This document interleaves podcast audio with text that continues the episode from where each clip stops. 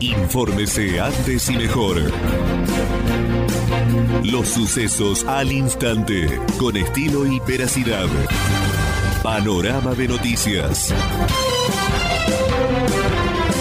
Panorama de noticias. Nacionales.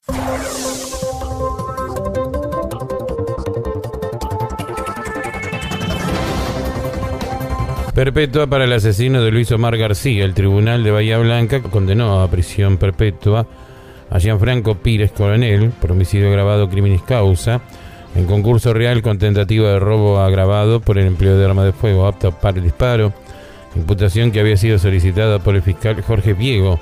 La condena se registró por el crimen del comerciante Luis Omar García. Cabe recordar que su abogado defensor Maximiliano de Mira había pedido que el hecho sea considerado como homicidio en ocasión de robo en el marco del artículo 165. García, de 60 años, fue asesinado en la noche del 14 de febrero del año pasado cuando dos ladrones intentaron asaltarlo en su local y al parecer trató de frustrar esa acción y recibió un disparo mortal. El Partido Justicialista envió su apoyo a Axel Kisilov tras los reclamos realizados por personal de la bonaerense Partido Justicialista encabezado por Adriana Guerrero envió un comunicado en el cual reafirmó su apoyo al gobernador de la provincia de Buenos Aires, así como a la ministra de Seguridad, quienes han acompañado desde hace tan solo cuatro días los anuncios realizados por el presidente de la Nación, Alberto Fernández, adelantando que el gobierno nacional aportará 37 mil millones de pesos para la formación, mejoramiento de equipo policial y aumento salarial pertinente. Alberto Fernández en la protesta de la policía bonaerense tocando bocina y demás no resuelve el conflicto. El presidente Alberto Fernández pronunció este miércoles un enérgico discurso en el que se refirió por primera vez a la protesta de los policías bonaerenses. El gobierno nacional no va a hacerse el distraído, va a afrontar el problema como lo hacemos siempre junto al gobernador Axel Kisilov somos dos amigos de la misma causa y estamos comprometidos con lo mismo, dijo. Ante las voces eh, apocalípticas que dicen que no vamos a ningún lado, dense cuenta de todo lo que hicimos. Acá se siguió trabajando en la pandemia, se siguió produciendo y se siguió cuidando a la gente. Panorama de noticias. Infórmese antes y mejor. Los sucesos al instante, con estilo y veracidad. Panorama de noticias. Panorama de noticias. Nacionales.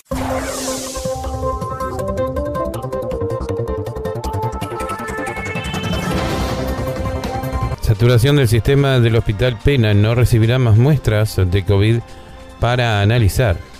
El laboratorio del Hospital José Pena de Bahía Blanca informó a los municipios que componen la región sanitaria 1 que hasta nuevo aviso no se envíen pruebas de COVID-19 para ser testeadas debido a la saturación del sistema de derivación de muestras. El laboratorio informó que desde el inicio de la pandemia llevan hechos 5.746 test y que de los testeos realizados en los primeros cinco días de septiembre, el del 60% corresponde a la zona y solo el 40% a Bahía Blanca. Enfrentamientos con la policía y golpes en una manifestación de productores en Tucumán. Walter Rodríguez y también, claro está, fue hospitalizado y sometido a alguna de las suturas. Enfrentamientos entre la policía y algunos eh, tucumanos que son productores ocurrió el miércoles por la mañana, donde comenzó el reclamo de productores tucumanos, quienes cortaron la ruta 9 para manifestarse contra la imposibilidad de circular entre provincias. Después finalmente tuvo su segundo capítulo, donde también, claro, se trasladaron a Plaza Independencia cerca de las 7 de la tarde, donde los convocados terminaron enfrentados con la policía local que intentaba impedir la protesta y hasta hubo productores golpeados por las fuerzas de seguridad. Panorama de noticias. Infórmese antes y mejor. Los sucesos al instante, con estilo y veracidad. Panorama de noticias. Panorama de noticias. Nacionales.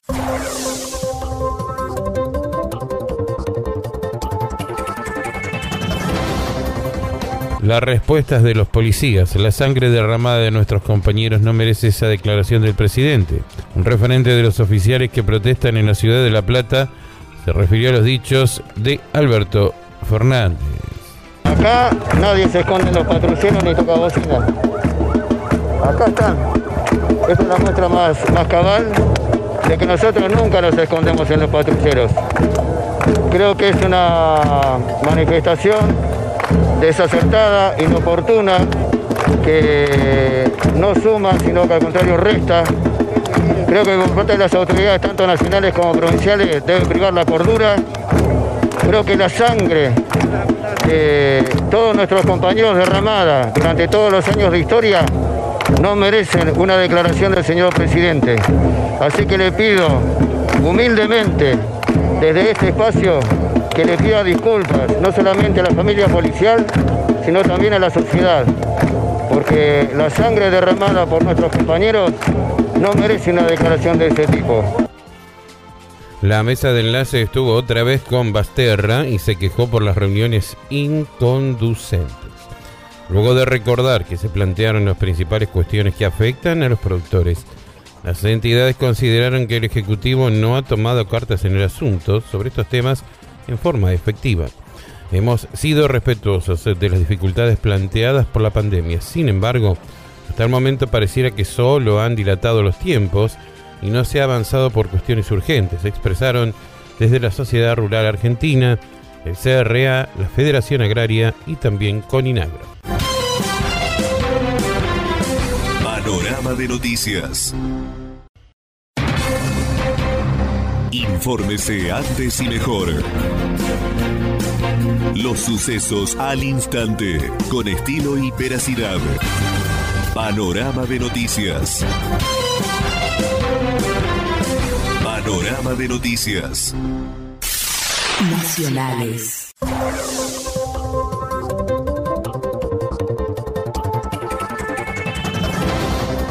COVID-19 científicos argentinos desarrollaron el primer test nacional para detectar la pérdida del olfato.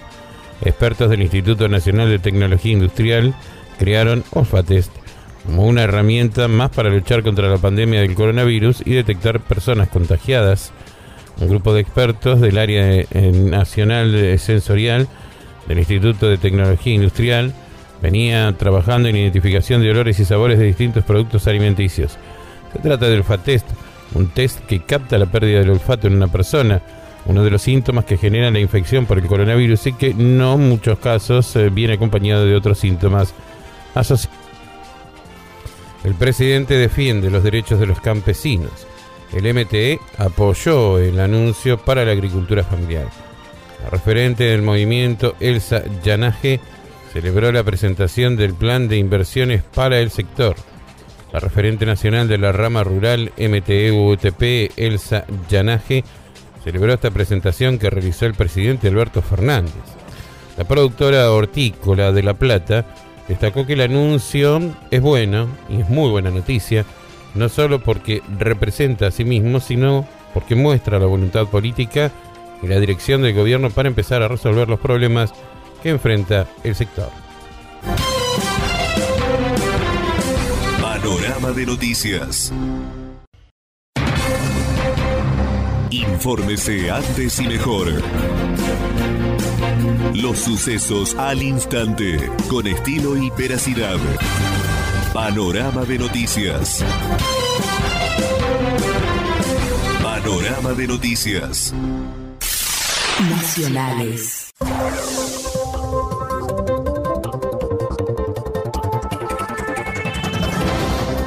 Alberto Fernández decidió quitarle a la ciudad de Buenos Aires más de 30 mil millones de pesos de coparticipación anual para solucionar el conflicto de la policía bonaerense. El presidente decidió sacarle un punto de la coparticipación a la capital federal para transferirlo a la provincia de Buenos Aires. También se refirió al conflicto que encabeza la policía bonaerense y criticó los modos en que se desarrolló. Todo reclamo tiene un modo y no vale cualquier cosa a la hora de reclamar. No todo está permitido, afirmó. Investigación del CONICET, cómo el cultivo de la yerba mate configuró el poblamiento de la provincia.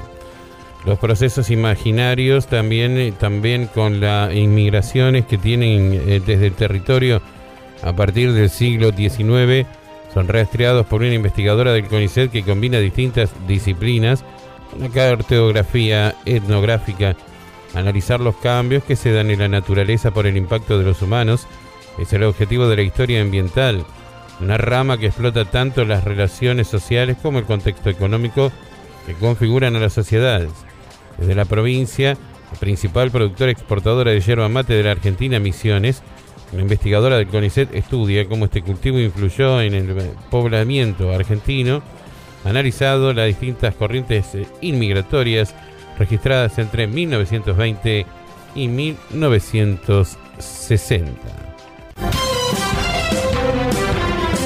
Panorama de noticias. Infórmese antes y mejor. Los sucesos al instante, con estilo y veracidad. Panorama de noticias. Panorama de noticias. Nacionales.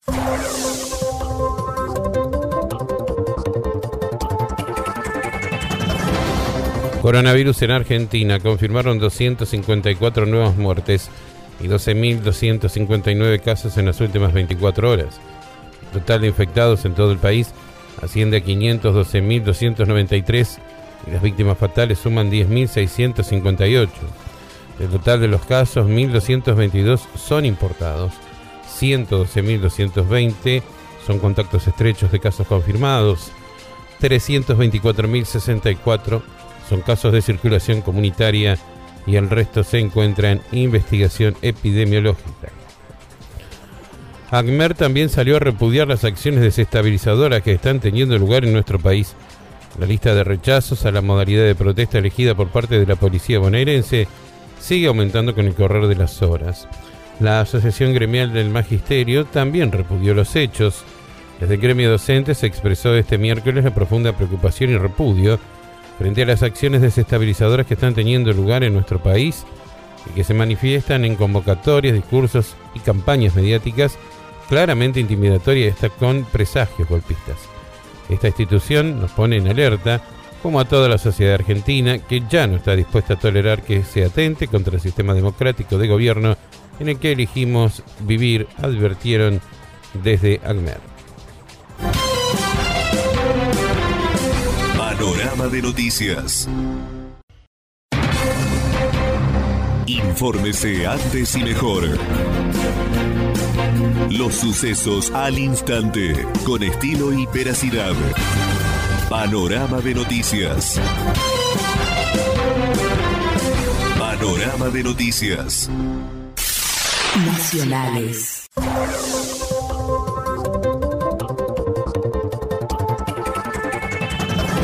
AXE y los recuperamos recursos que históricamente pertenecieron a los bonaerenses. En medio de la escalada de tensión con la policía provincial, el gobernador celebró el anuncio del presidente Alberto Fernández. Aseguró que permitirá empezar a corregir desequilibrios estructurales. Acompañado por Kisilov, la vicegobernadora, el jefe de gabinete Santiago Cafiero y el ministro Eduardo Guado de Pedro, hablaron también que todo reclamo tiene un modo y no vale cualquier cosa a la hora de reclamar. No está todo permitido cuando estamos en medio de la pandemia hay ciertas actividades que deben seguir adelante más allá del reclamo justo que tienen quienes deben cumplir esta tarea tan importante. Todos los bloques de la Cámara de Diputados de la provincia repudiaron la protesta policial en Olivos. En un comunicado coinciden el PJ, la UCR, el PRO y el MSE. Manifiestan un absoluto repudio a las acciones llevadas a cabo por una fracción de la policía bonaerense en la Quinta de Olivos la Cámara de Diputados, representada por el presidente Andrés Giano, en acuerdo con los presidentes de bloque Juan Navarro, Gustavo Cusinato, Esteban Víctor, Juan Domingo Zacarías, junto también a todas las diputadas y diputados emitieron un escueto pero contundente comunicado donde expresaron su absoluto repudio a las acciones llevadas a cabo por la fracción de la policía bonaerense en la Quinta de Olivos. Panorama de noticias. Infórmese antes y mejor. Los sucesos al instante, con estilo y veracidad. Panorama de noticias. Panorama de noticias. Nacionales.